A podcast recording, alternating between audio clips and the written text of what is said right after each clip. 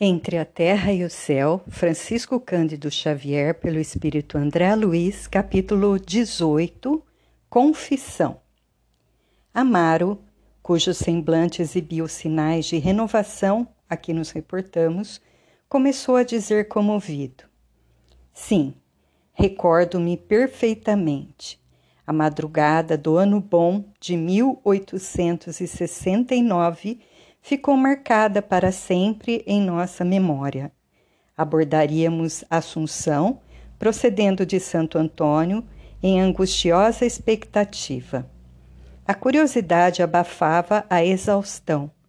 Lembro-me de que, antecedendo-se ao desembarque, Esteves procurou-nos, solicitando-nos o concurso fraterno para a solução de um problema que reputava importante para o futuro que o aguardava. Éramos três amigos inseparáveis na caserna e achávamos-nos os três juntos, ele, Júlio e eu. Na incerteza das ocorrências que nos esperavam, pedia-nos, na hipótese de perecer em combate, notificar sua morte à jovem Lina Flores, que conhecera dias antes em Vileta, Referiu-se entusiástico ao amor que os ligava e aos projetos que formavam, considerando o porvir. Preocupados com a aflição do companheiro, reconfortamo-lo com palavras de compreensão e esperança, colocando-nos em guarda. A capital paraguaia, porém, revelava-se fatigada e desprevenida. Jamais olvidarei a gritaria dos nossos triunfantes, em que se vendo seguros sobre a presa, criando aflitivos problemas para as autoridades. Revejo ainda a fisionomia risonha de Esteves quando se reconheceu são e salvo. Em breve comunicava-nos o consórcio. Ninguém realmente podia casar-se em campanha, mas o enlace efetuou-se às ocultas, sob a bênção de um sacerdote e com a tolerância dos dirigentes da ocupação, atendendo-se à circunstância de que a noiva era uma pobre menina brasileira desde muito aprisionada. Amaro fez pequena pausa, recobrando energias, e continuou. Recordo-me de que Júlio e eu fomos em visita ao lar de Esteves pela primeira vez em fevereiro do mesmo ano, Contudo, colocados à frente de Lina, ambos nos sentimos incompreensivelmente ligados àquela jovem bela e simples, cuja presença exerceu de imediato sobre nós intraduzível atração. Guardei comigo a surpresa que me possuía, mas Júlio, impulsivo e irrequieto, veio a mim, extravasando o coração. A esposa de Esteves dominara-lhe a mente de súbito. Se pudesse haver chegado antes do companheiro, acentuava enamorado, não lhe cederia o lugar. Sustentava a impressão de que Lina já lhe havia surgido em, em sonhos. E desse modo, várias vezes, pediu conf... repetiu confidências que me tocavam as fibras mais íntimas. Anotando-lhe o estado da alma, e reconhecendo o direito de Esteves sobre a mulher que desposara, tentei retrair-me. Calquei o sentimento e procurei o ouvido necessário. A paixão de Júlio era demasiado forte para resignar-se.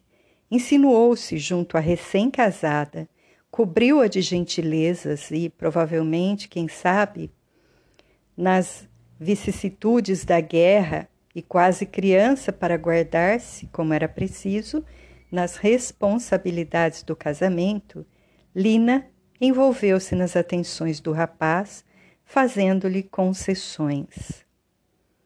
Recordo-me do dia em que Esteves me procurou, desolado, comentando o golpe que recebera.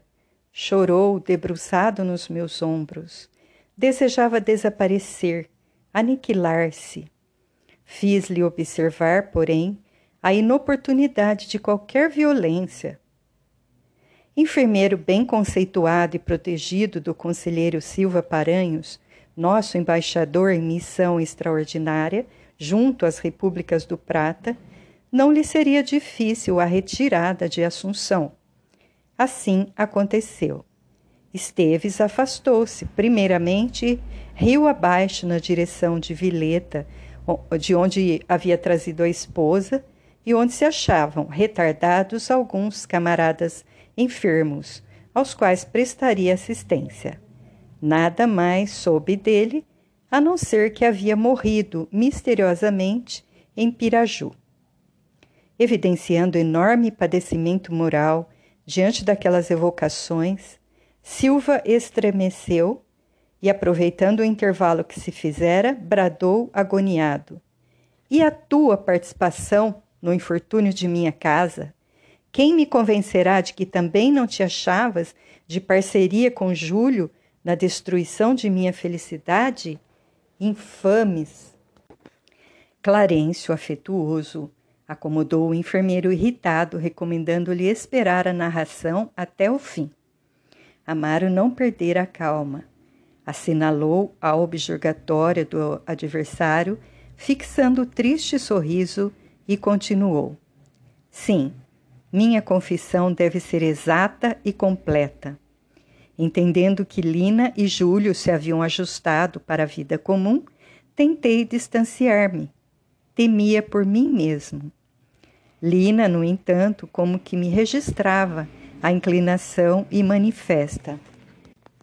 Deitava-me olhares que me acordavam simultaneamente para a alegria e para a dor.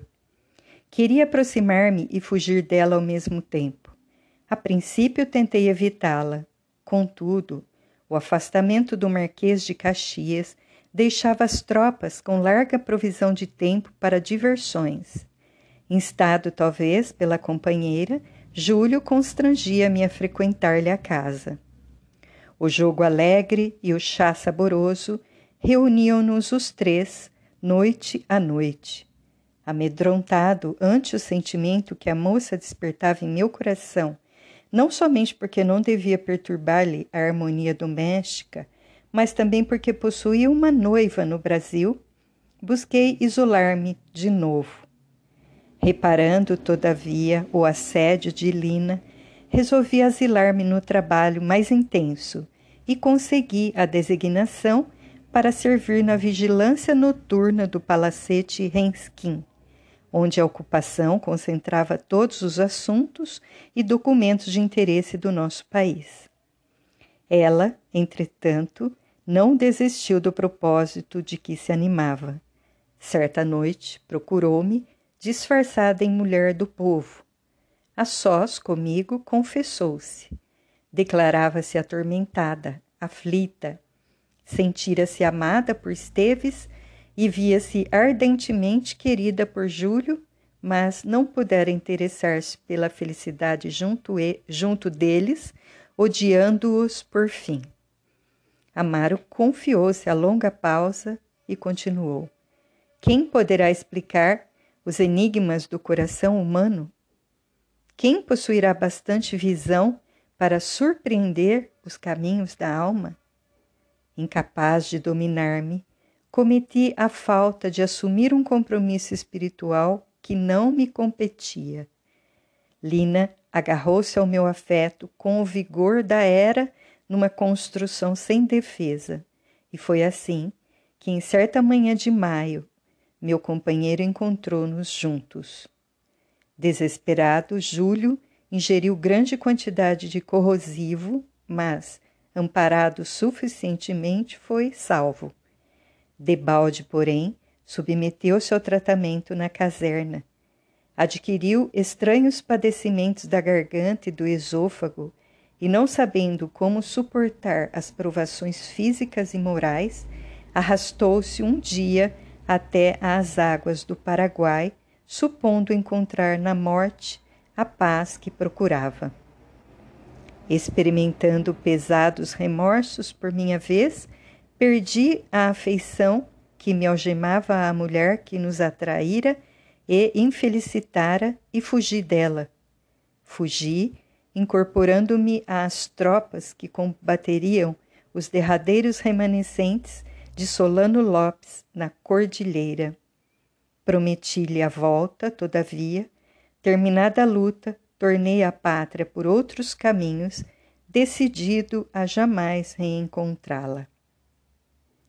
Amaro, mais comovido, passou a destra pelo rosto e prosseguiu depois de breve pausa. Dez anos correram apressados.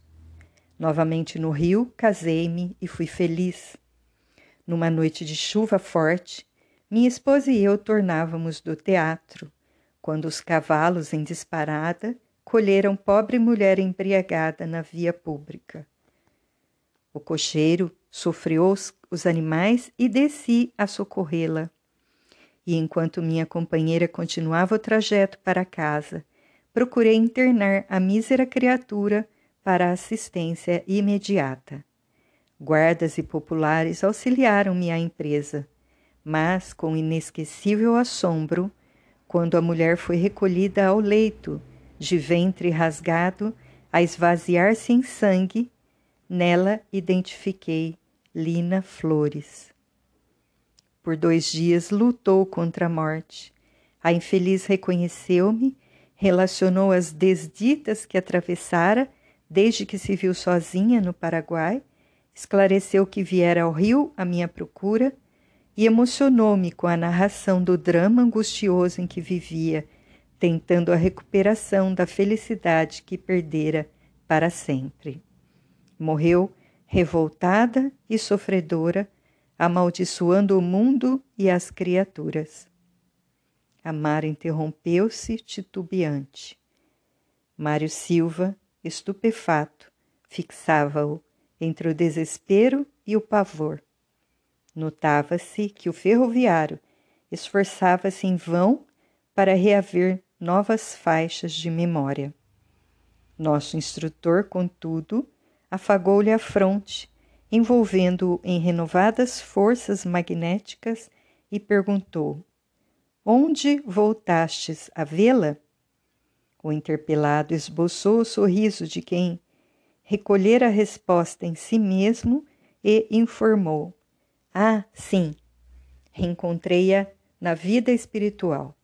Achava-se unida a Júlio em aflitivas condições de sofrimento depurador. Compreendi a extensão de meu débito e prometi ressarci-lo, ampará-los-ia, auxiliaria os dois na senda terrestre lutaríamos lado a lado para conquistar a coroa de redenção. Sim, sim, o destino. É preciso solver os compromissos do passado, conquistando o futuro. Calou-se o esposo de Zulmira, visivelmente fatigado, mas o enfermeiro, não obstante contido pela força paternal de Clarencio, começou a chamar por Júlio, emitindo brados terríveis.